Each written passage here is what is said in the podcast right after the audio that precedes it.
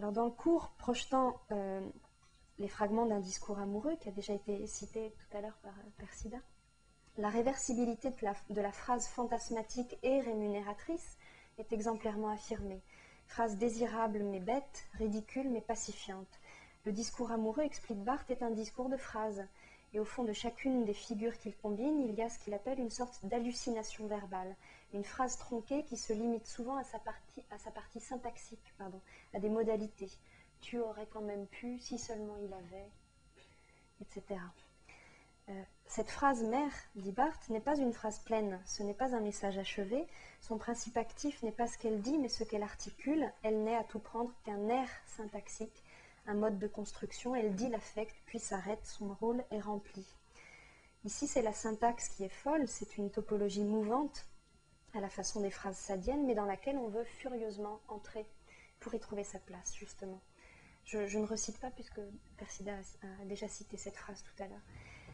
Les figures ainsi phrasées sont pour l'individu des objets opaques d'identification. L'identification, c'est une opération structurale de situation à situation, de place à place, de tableau à tableau. La théorie de la projection littéraire, pour Barthes, est à remodeler dans le sens de ce qu'il appelle cette lecture du moi posée dans le registre de l'imaginaire. Le moi colle à l'image des phrases du livre, il s'y reconnaît, s'y projette, comme dans un tableau, dans une combinatoire colorée d'emplacement. De ce point de vue, la phrase fonctionne selon deux principes. Euh, d'abord le cadrage, qui fait un décor au désir, le découpe, et Barthes propose tout un travail sur l'érotisation de l'encadrement de la phrase comme formule d'une situation immédiatement perçue dans sa structure théâtrale. Le cadrage donc et ensuite la logique du leurre, parce que la scène phrasée contraint le désir, constitue une sorte de canton de discours fétichisé qui remplit l'image du moi. Et en cela, l'amoureux est ce qu'il appelle un sujet esthétique qui jouit de sa vie comme d'une fiction à la fois régulière et, tourmentée. Il parle par paquets de phrases, mais sans intégrer ces phrases à un niveau supérieur, euh, cette stylisation de soi par bouffée n'est pas une individuation, c'est le spectre de la bêtise dans le cours sur les, sur les fragments. Mais le premier courage du sujet amoureux, dit Barthes, est d'affronter le ridicule, à commencer par le ridicule de ses propres phrases.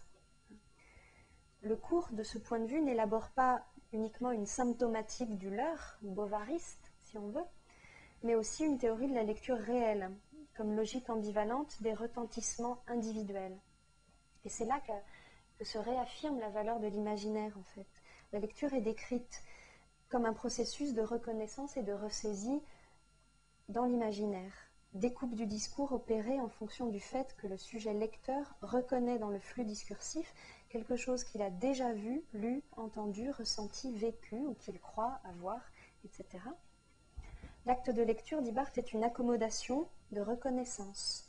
L'œil normal n'accommode pas sur l'infini, nous, nous nous accommodons sur des lieux finis du texte, nous courbons sur des phrases. Chacun prélève donc dans sa propre pratique pour accommoder devant l'œuvre et écrire son texte intérieur sur fond de reconnaissance.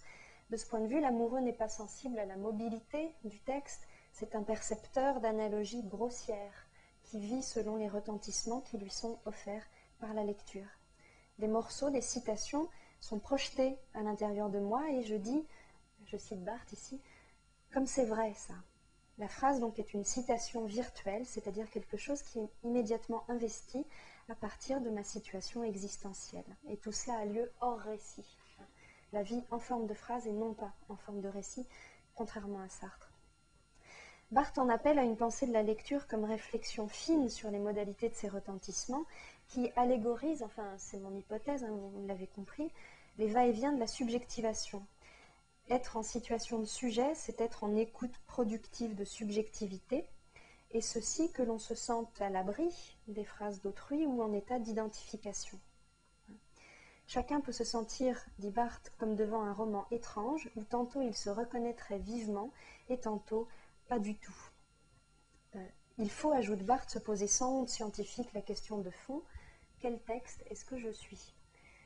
Cette écriture intérieure est la lecture du sujet, ce qu'il appelle une mise en crise de soi sous le regard de l'autre, à l'écoute des phrases de l'autre. C'est toute la question, et euh, je crois qu'il me reste cinq minutes, euh, donc ce sera mon dernier point.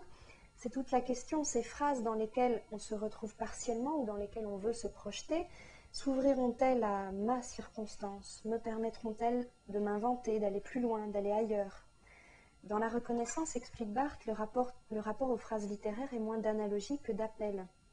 Il ne s'agit pas de s'écraser dans la figure, mais de la compléter, chacun avec sa propre différence.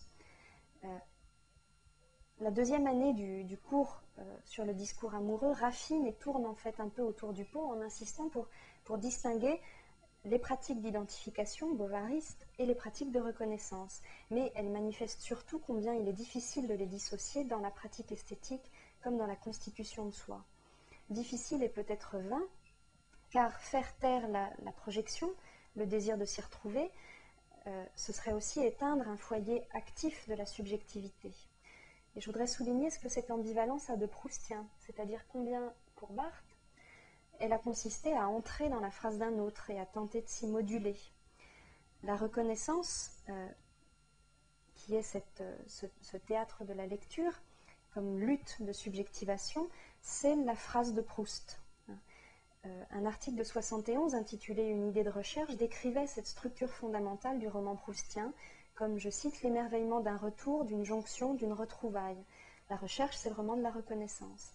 Et de ce point de vue, le phrasé de Proust se prolonge dans son lecteur, euh, Barthes ayant toujours été muet par ce qu'il appelle le souvenir circulaire de la recherche. La forme maîtresse du roman proustien, dont Barthes l'a éprouvé pour lui-même, elle est devenue l'outil d'interprétation de sa propre expérience et la forme du récit à en faire. C'est cette réserve de manière d'être et de manière de dire, qu'est la reconnaissance, qui a décidé de la conduite de la chambre claire. Souvenir circulaire, donc modèle souple, une façon de se phraser soi-même, mais aussi identification têtue et même sidération, car Barthes s'est dit intoxiqué du monde proustien. Le mot intervient dans la présentation du dernier séminaire qui est consacré aux photographies du monde proustien. Euh, Barthes se dit fasciné par cet univers, obstiné, marcelien, marcellien jusqu'à la moelle, et même gêné par les portraits réels dans sa reconnaissance des personnages fictifs. Le cours euh, sur la préparation du roman, qui part de cette fascination pour Proust, culmine sur la formulation de ce désir têtu de lecteur que Barthes euh, formule de cette façon, avoir une vie en forme de phrase. Euh, véritable télescopage entre un fait de style et le foyer de l'existence. Alors cette, formule, c'est une redéfinition et une réévaluation du bovarisme. Barthes s'y propose d'étudier ce qu'il appelle la formation des images du moi à travers la, médiation de phrases. À ce niveau, dit-il, vivre au sens le plus actif, le plus spontané, le plus sincère et je dirais le plus sauvage, c'est recevoir les formes de la vie des phrases qui nous préexistent.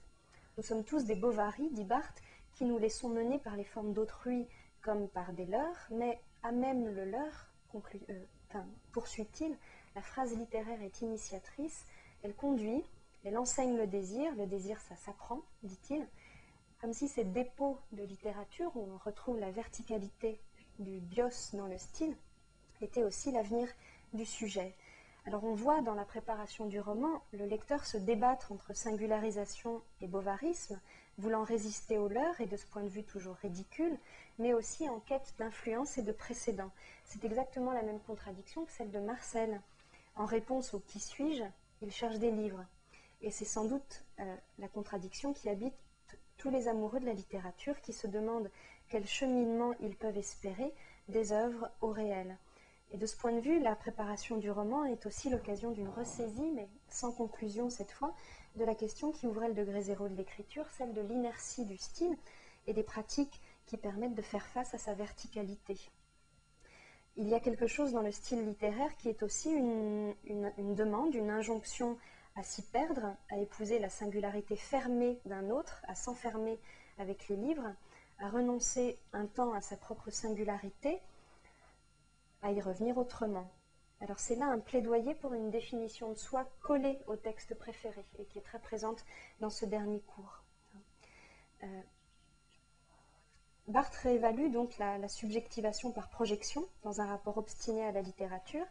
Euh, je souligne que la littérature ici n'est pas rapportée à la différence mais à la répétition. au désir de s'y reconnaître plutôt que de s'y inventer contre la solitude.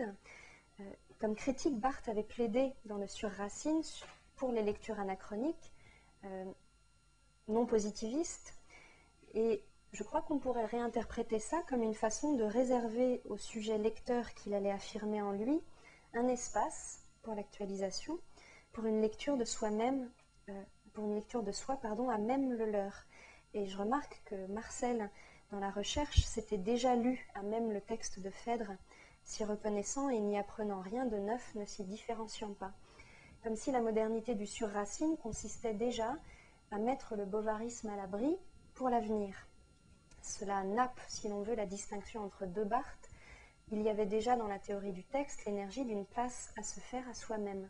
Et de là, par exemple, l'importance de l'idée un petit peu ridicule de ce qu'il appelle le texte Roland, qui faisait l'objet des dernières séances du, cours préparatoire au fragment d'un discours amoureux. Barthes a donc compris et déplacé le problème de l'individuation euh, dans un certain assentiment à l'accomplissement de la phrase. Je conclus très vite. Deleuze disait qu'il n'y a pas d'autre problème esthétique que celui de l'insertion de l'art dans la vie quotidienne. Et je gloserais dans la vie et que cette vie soit quotidienne. Euh, ce qui a été visé, il me semble, dans les derniers euh, textes de Barthes, et c'est cette question du rapatriement des lectures dans l'existence et la façon dont le sujet peut être amené à se définir avec ou contre elle. Alors la réponse possible de Barthes, qui avait, euh, comme vous le savez, la, bienveillance de Tolstoï et le sens de la pitié, euh, la réponse de Barthes à la question de l'individuation que je décide de lui poser tient à l'ambivalence qu'il a voulu dévoiler dans les gestes de projection et dans les besoins que ces gestes nomment. Barthes a saisi le lecteur devant un roman étrange où tantôt il se reconnaît vivement et tantôt pas du tout, et précisé dans une lettre à, Guibert qu'il vivait selon la littérature, selon les nuances que lui apprenait la littérature. Tout est question, on l'a vu, d'usage, d'énergie, de circonstances intérieures. Le sujet peut tout aussi bien s'écraser, c'est le mot de Barthes, sous la force de la phrase d'autrui, épouser la difficulté, que la compléter activement en protestant de sa singularité. De ce point de vue, la lecture fonctionne certes comme champ d'individuation, et par là, pour Barthes, comme solitude, mais aussi comme résistance opaque à l'individuation, comme force d'identification à la fois contrainte et désirable, et en cela, pour lui, je crois, réponse au euh, comment vivre ensemble. Voilà, merci.